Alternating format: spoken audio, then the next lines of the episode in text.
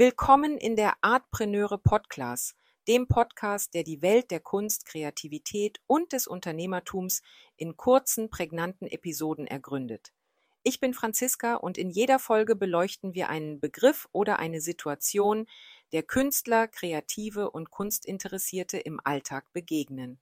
Heute befassen wir uns mit eher wie Romantik. Die Romantik war eine kulturelle Bewegung, die sich im späten 18. und frühen 19. Jahrhundert in Europa entwickelte. Sie prägte Kunst, Literatur, Musik und Philosophie und hatte einen tiefgreifenden Einfluss auf die soziale und kulturelle Entwicklung jener Zeit. Die Romantik war eine Reaktion auf die rationalistischen und aufgeklärten Ideale der vorangegangenen Epoche. Die Romantiker betonten Gefühl, Intuition und persönliche Erfahrung als Quellen der Wahrheit und des kreativen Ausdrucks. Sie waren fasziniert von der Natur, dem Geheimnis, der Vergangenheit und dem Unbewussten.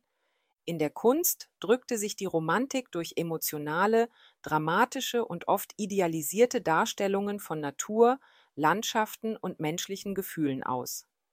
Die Künstler suchten nach dem Erhabenen und Unendlichen um eine spirituelle Erfahrung und eine Verbindung mit der Natur und dem Universum zu schaffen.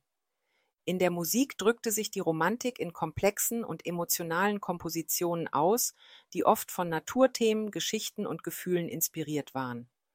Komponisten wie Beethoven, Schubert, Chopin, Schumann und Wagner sind berühmte Vertreter der romantischen Musik.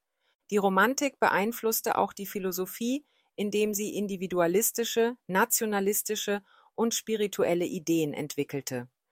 Die Romantik war eine vielfältige und komplexe Bewegung, die in den verschiedenen Ländern unterschiedliche Formen annahm. In Deutschland wurde die Romantik von Schriftstellern wie Goethe und den Brüdern Grimm geprägt, in England von Dichtern wie Wordsworth und Byron und in Frankreich von Schriftstellern wie Victor Hugo. Die Romantik hat nicht nur die Kultur ihrer Zeit beeinflusst, sondern auch ein reiches Erbe hinterlassen, das bis heute fortwirkt.